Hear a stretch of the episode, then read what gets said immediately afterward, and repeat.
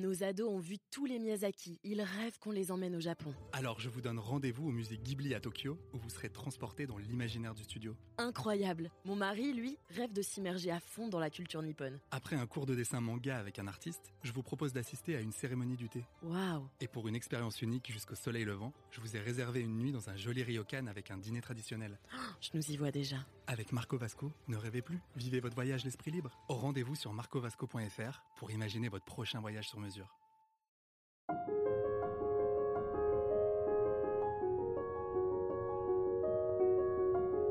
Si la tradition veut que l'actualité et la météo soient plutôt commentées au comptoir autour d'un café noir, nous avons décidé à Madame Figaro de refaire le monde dans la chaleur d'un studio et autour d'un micro. Elisabeth II qui brise le protocole pour James Bond, la thérapie de couple et les clés pour survivre en milieu conjugal, l'éducation différenciée ou encore les nouveaux codes de la beauté sont autant de gens et de thématiques qui font l'actualité et que nous avons eu la chance d'aborder avec notre invité du jour. Je suis Marion Géliot, journaliste culture célébrité et vous écoutez le podcast Revue.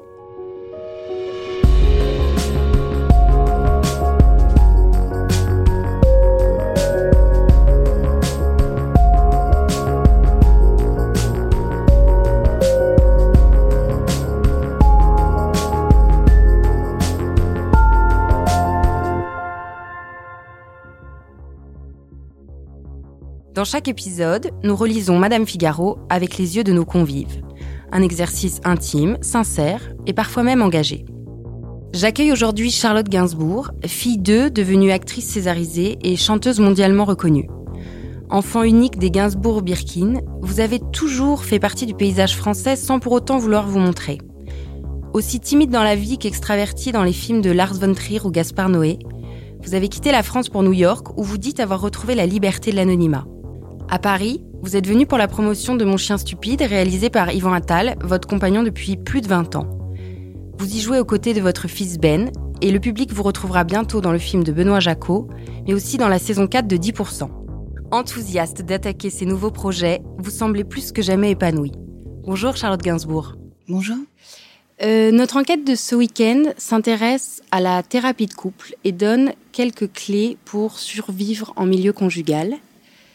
Quel est le secret de la longévité du couple Gainsbourg-Attal selon vous?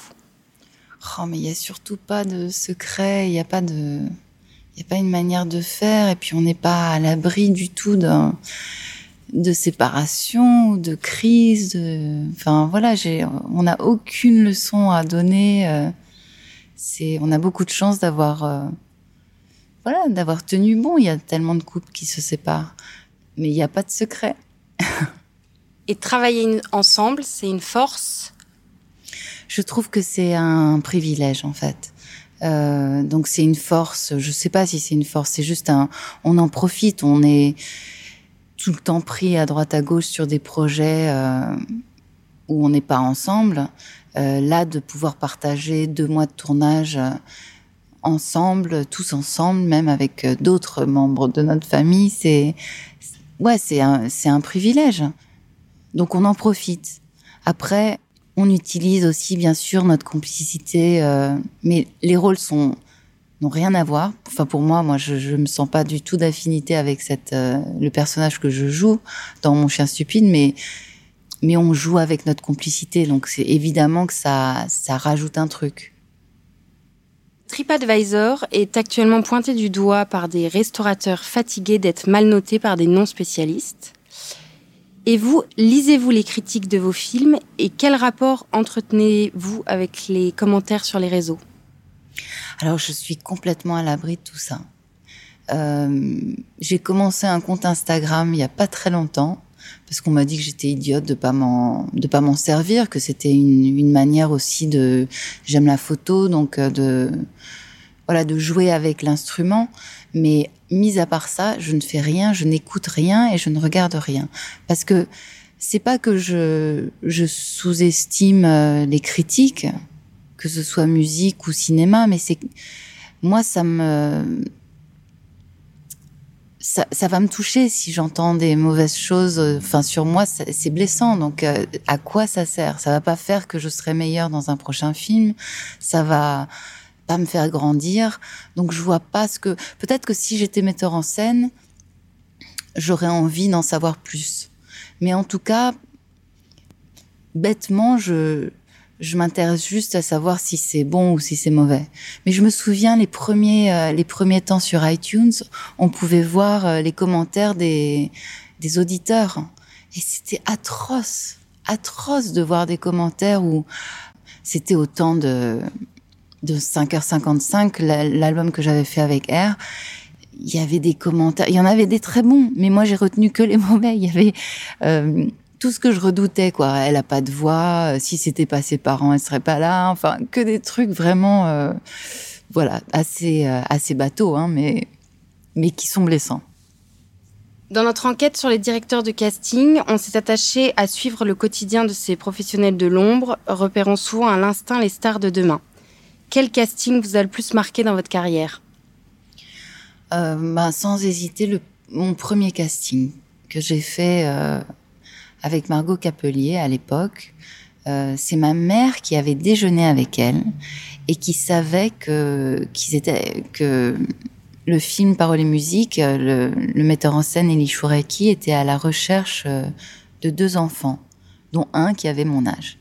Et je me suis précipitée à ces essais et ça a été euh, bah, le début pour moi. Donc euh, de gagner en fait, de gagner, de convaincre, c'était très très important. Et je me souviens de l'attente, je me souviens après les essais, euh, il y a eu des semaines d'attente en fait, parce que je, je, je crois me souvenir que vers la fin, on n'était plus que deux en lice, et puis et puis après je l'ai eu. Euh, donc c'était une grande victoire.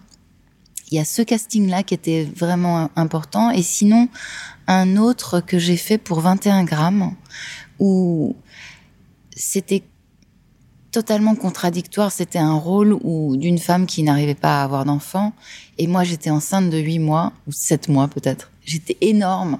Et je suis allée essayer de convaincre ce metteur en scène que le rôle était pour moi. Donc c'était assez comique, mais en même temps, euh, voilà, une victoire de plus. C'est c'est toujours un challenge, un, un casting. Il y a quelque chose de ça tient à rien en plus parce que c'est complètement spontané. On ne sait pas si on va voilà réussir à convaincre ou pas. Ça, ça tient à si peu de choses. Donc il y a des moments voilà plus, plus magiques que d'autres.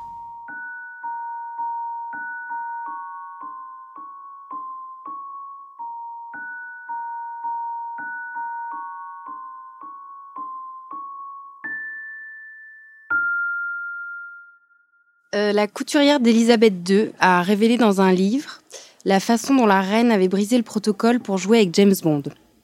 Et vous, qu'avez-vous fait de plus fou pour décrocher un rôle? De plus fou, ben, je sais pas, euh, un rôle qui m'était pas destiné. C'est pas quelque chose que j'ai fait de plus fou, mais c'est que ça, ça m'a paru fou d'être choisi. Euh, C'était Antichrist parce que ma rencontre avec Lars von Trier avait pas l'air d'être très prometteuse. J'étais, j'avais l'impression d'être passée à côté. Il m'avait pas fait passer une scène, mais c'était juste une rencontre où j'avais le sentiment qu'il était pas très intéressé, que j'étais pas assez euh, souffrante pour lui, vu le rôle, etc. Euh, voilà. Et puis, euh, à ma surprise, il m'a rappelé deux jours plus tard pour me dire que que j'étais choisie. Donc, mais c'était quoi la question de départ? Parce que là, je suis à côté. Ce que vous aviez fait de plus fou pour décrocher un rôle Ouais, j'ai rien fait de fou. Je suis allée à, je suis allée au Danemark, je suis allée à Copenhague pour euh, le rencontrer. Il y avait rien de fou. Voilà la fois où j'ai passé les essais euh, à Los Angeles en enceinte jusqu'aux dents. C'est peut-être ça que j'ai fait de plus fou. Et, et un autre film aussi, Love, etc., où c'était pas, en fait, euh, j'ai lu un scénario qui, ne m'était pas destiné. C'était pour Yvan. Donc Yvan allait jouer dans le film euh, avec Charles Berling, mais ils n'avaient pas encore trouvé l'actrice. Et je suis allée euh, tenter de convaincre le metteur en scène, ce qui m'arrive très rarement. J'ai, écrit à deux metteurs en scène dans ma vie. Non, maintenant j'ai écrit à quatre metteurs en scène, mais jusqu'à un certain une certaine date, j'avais écrit à Maurice Piala, que j'admirais plus que tout. Et malheureusement, on n'a pas pu travailler ensemble. Et j'ai écrit à Polanski aussi, que j'admirais aussi beaucoup. Et depuis, euh, ça m'arrive, en fait. Ça m'arrive d'écrire parce que je trouve que ça fait plaisir.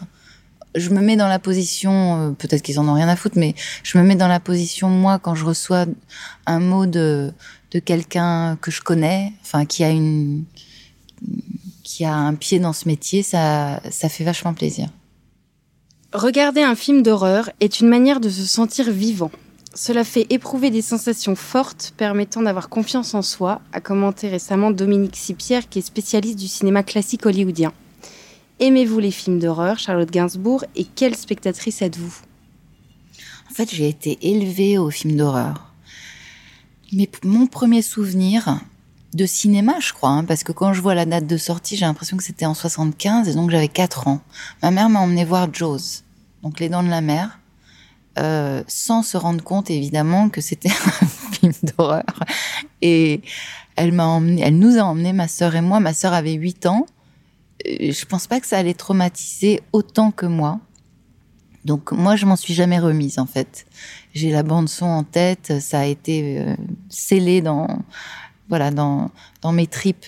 Mais euh, à part ça, je me souviens de Dracula que j'avais chopé en fait à la télé anglaise parce qu'on allait passer Noël tout le temps dans notre famille en Angleterre et à la télé il y avait toujours des films euh, beaucoup plus surprenants que ceux qu'on pouvait avoir euh, en France et donc euh, voilà j'avais vu Dracula et ça m'avait terrifié et après mon père m'a élevé au film d'horreur il m'a tout montré donc Carrie The Shining Bon, les Hitchcock, qui sont pas des films d'horreur, mais quand même. Euh, Qu'est-ce qu'il y avait d'autre? En tout cas, c'était. J'ai l'impression que c'est c'est ça mes premiers souvenirs de cinéma. C'était d'un côté des comédies musicales hyper euh, légères, genre My Fair Lady et des, choses que ma mère euh, aimait, et d'un autre côté mon père et les films d'horreur. Et j'étais en fait, j'étais très très bon public. Enfin, j'adore les films d'horreur. J'en vois beaucoup moins aujourd'hui. Je pense que ça correspond aussi à un âge de, où on a envie d'être terrifié, euh, jusqu'à tard dans l'adolescence où on a encore envie de, voilà, d'être surprise euh, et terrorisée par un film. Euh, aujourd'hui, c'est moins le cas. Quoi. Je suis une spectatrice un peu plus, un peu plus basique.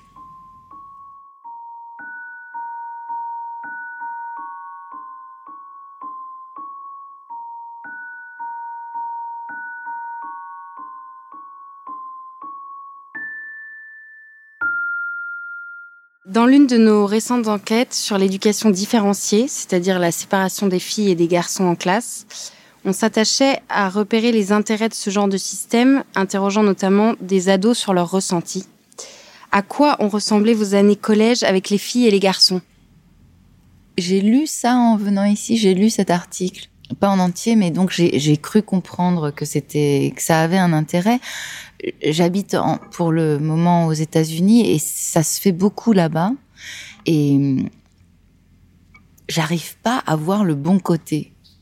J'ai l'impression que c'est un retour en arrière et que moi, ce qui m'a marqué étant ado, c'est justement la découverte des garçons. Enfin, si, si l'histoire de l'école, c'est uniquement la performance, oui, ok, faisons de nous des petits soldats et puis on n'est pas intéressé par le sexe et on n'a aucune aucun éveil sexuel. Euh, il faut repousser ça le plus loin possible.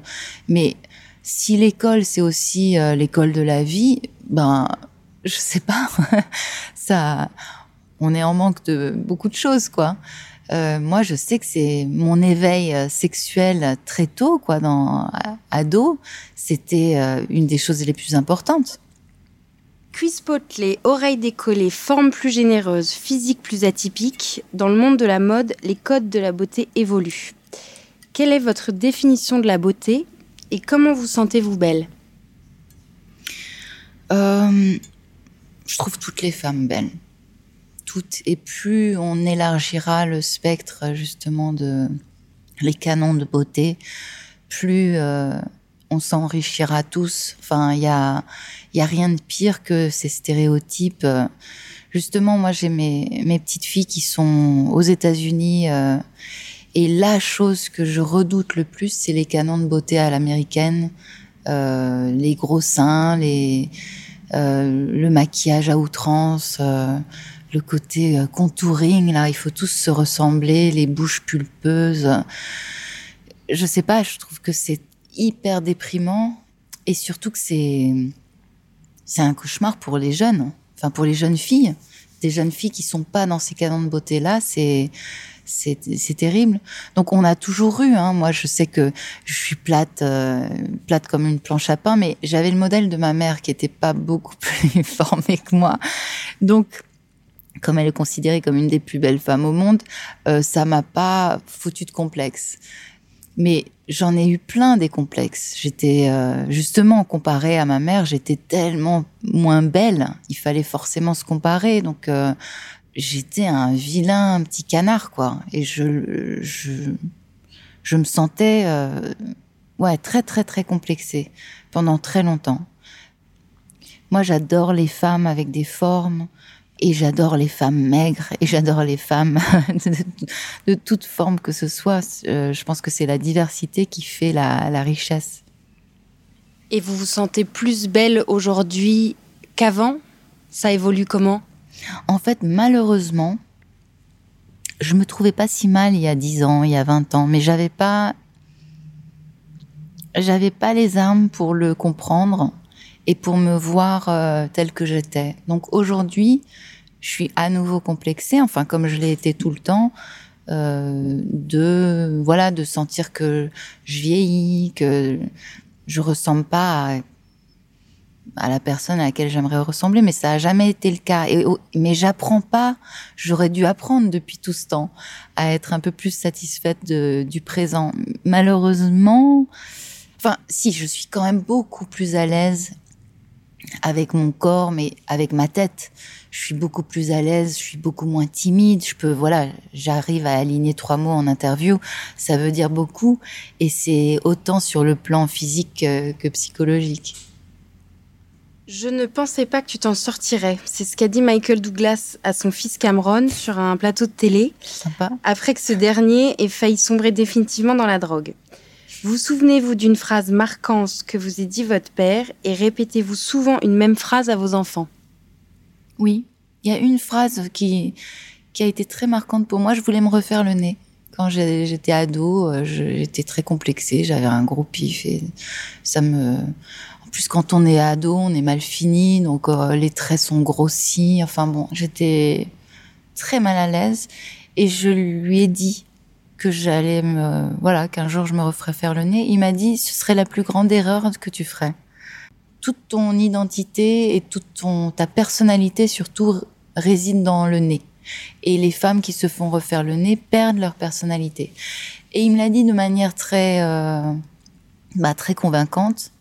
Et je le dis à mes enfants qui sont parfois pas satisfaits de ce à quoi ils ressemblent. Mais sinon, alors est-ce que j'ai eu d'autres conseils euh, sur la prétention euh, Mais je sais pas si je le dis à mes enfants parce que j'ai l'impression que ils l'ont, ils l'ont en eux, quoi, que c'est pas quelque chose euh, contre lequel il faut les mettre en garde. Mais moi, j'ai j'ai eu du succès tellement jeune. Enfin, l'effronter, j'avais euh, j'avais 14, 15 ans. C'est vrai que j'aurais pu avoir la grosse tête. Donc, euh, je me souviens pas de leurs mots, mais je sais que c'était implicite, qui me faisait bien comprendre qu'il n'y avait pas, il n'était pas question d'être prétentieux ou de, voilà, d'avoir la, tête qui enfle. C'était quelque chose de vraiment à redouter. Euh, et que surtout tout pouvait capoter le lendemain. Et donc ça, c'est des leçons que je, que je garde et que je donnerai à mes enfants en temps voulu. La fondatrice du site de revente de luxe Collector Square a réalisé sa plus belle vente avec un sac Hermès en crocodile vendu à 50 000 euros. Quel est le plus beau cadeau que vous vous êtes fait dans votre vie? Et sinon, à qui faites-vous des cadeaux? Oh là là. Des cadeaux, je fais, des cadeaux à mes enfants. Parce que je sais ce qu'ils veulent.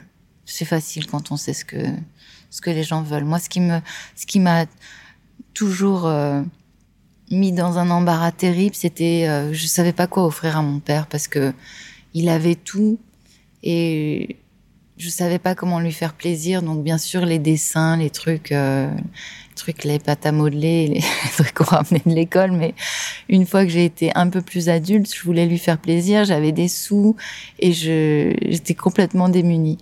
Donc euh, sinon un cadeau que je me serais fait moi, bah si, je sais que quand j'étais quand j'étais toute jeune, je devais avoir 16 ans. Alors, j'avais l'argent que je me faisais euh, sur les films, c'était mis à la caisse des dépôts et consignations parce que j'avais pas le droit d'y toucher, mais j'avais un petit pourcentage sur lequel je pouvais, euh, avec lequel je pouvais m'amuser. C'était bien plus que de l'argent de poche. Enfin, c'était assez royal.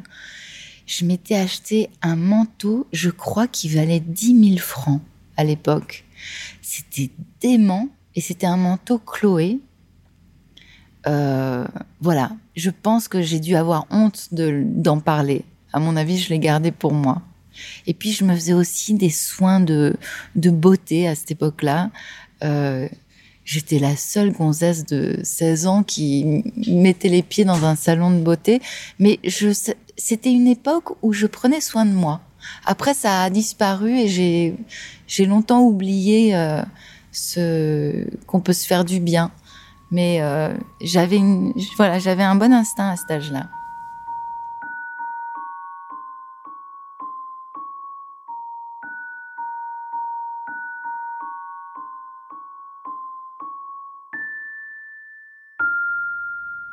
Le top Cindy Bruna nous donnait récemment ses bonnes adresses new-yorkaises.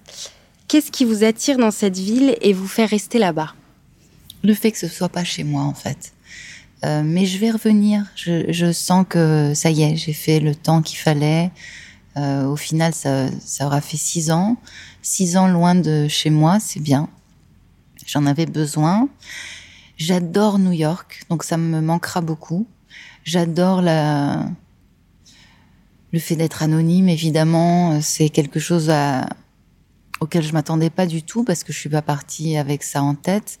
Mais une fois que je me suis retrouvée là-bas, à pouvoir euh, passer complètement inaperçu dans les rues, être euh, m'en foutre de comment je suis habillée, de ça donne tellement la place à autre chose.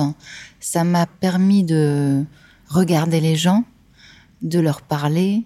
Ça m'a rendue tellement plus ouverte et tellement plus curieuse. Euh, je réalise à quel point jusque-là. Alors j'espère que en rentrant sur euh, Paris, j'aurai acquis quelque chose et que je vais pas revenir et me recroupiller dans, comme je l'ai fait toujours, à être dans ma coquille, euh, parce que ça, ça, ça m'a vraiment apporté quelque chose de d'incroyable de pouvoir euh, juste ça, de pouvoir regarder les gens, de pas être le nez dans mes chaussures. Euh, et sinon, la ville a, bien sûr, tout le monde parle de l'énergie de New York et c'est vrai c'est vrai qu'il y a une énergie. Moi, on m'a souvent demandé si c'était pas trop stressant et s'il y avait pas trop de bruit. Et donc, c'est pas du tout quelque chose qui m'a qui m'a contrarié. Au contraire, mais ça m'a pas non plus euh, poussé à être euh, ultra active. Euh, au contraire, j'ai pu quand je vais à New York, je suis en vacances. C'est en dehors des tournages, c'est en dehors. Je fais un peu de musique là-bas, mais c'est en dehors de de temps de promo.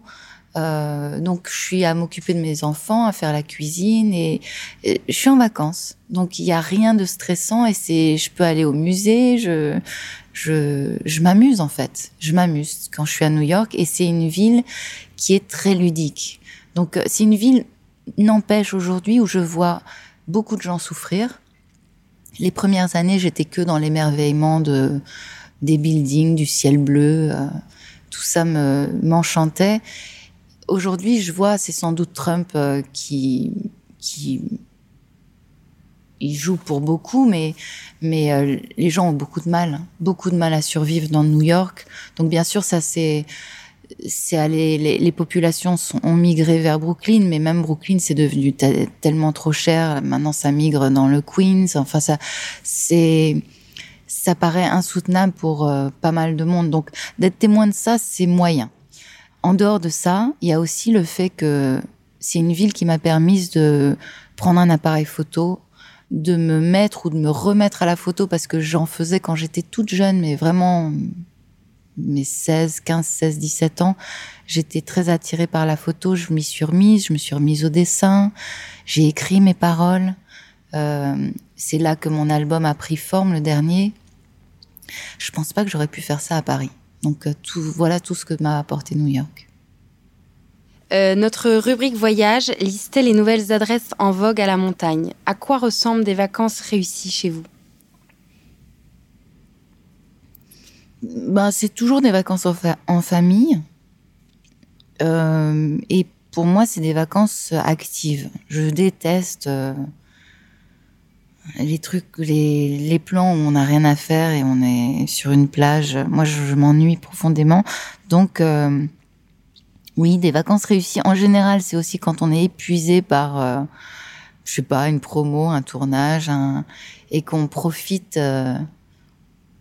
on profite d'un temps libre. Mais aujourd'hui, j'ai vraiment envie de voyager. J'en ai marre d'aller dans les mêmes endroits. J'ai envie de découvrir euh, le monde un petit peu. Quelle sera la prochaine destination? Je rêve d'emmener. J'y suis déjà allée en fait moi, mais je rêve d'emmener mes enfants et Yvan en Russie. Mais pas, pas seulement la Russie, aussi l'Ukraine, parce que je viens d'Ukraine. Enfin, mon père, euh, ses parents venaient d'Ukraine, donc j'adorerais euh, aller découvrir euh, d'un peu plus près d'où je viens. Notre sujet éco-citoyenne par nature faisait récemment un zoom sur les héroïnes modernes qui cultivent l'envie d'améliorer leur environnement. Quel écolo êtes-vous? J'aimerais l'être beaucoup plus, mais j'ai j'ai pas les armes et j'ai pas la j'ai pas assez l'éducation. Je trouve que peut-être que je suis pas assez à l'écoute, mais euh, il y a le tri, par exemple, euh, à New York, il y a un tri, il y a un tri qui se fait sur le, le plastique, le papier. Euh, donc on le fait, bien sûr, c'est obligatoire, mais on le fait pas en pleine conscience. On sait pas réellement comment les matériaux sont réutilisés, quelle est la chaîne, comment on peut aider.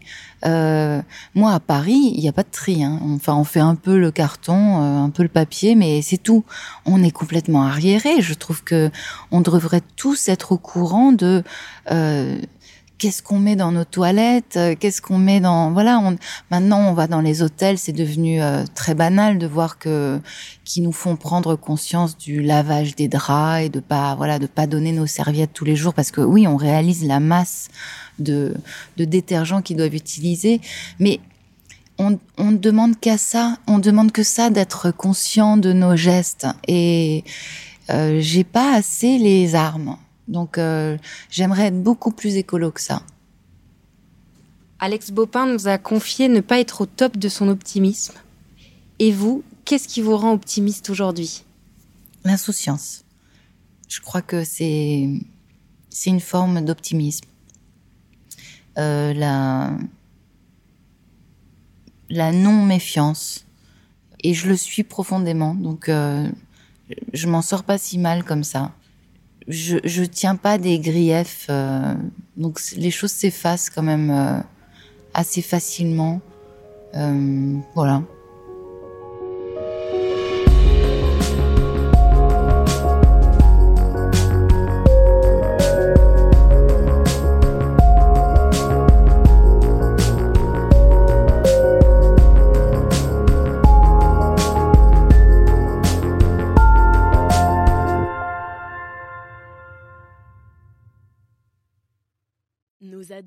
Tous les Miyazaki. Ils rêvent qu'on les emmène au Japon. Alors je vous donne rendez-vous au musée Ghibli à Tokyo, où vous serez transporté dans l'imaginaire du studio. Incroyable. Mon mari, lui, rêve de s'immerger à fond dans la culture nippone. Après un cours de dessin manga avec un artiste, je vous propose d'assister à une cérémonie du thé. Waouh Et pour une expérience unique jusqu'au soleil levant, je vous ai réservé une nuit dans un joli ryokan avec un dîner traditionnel.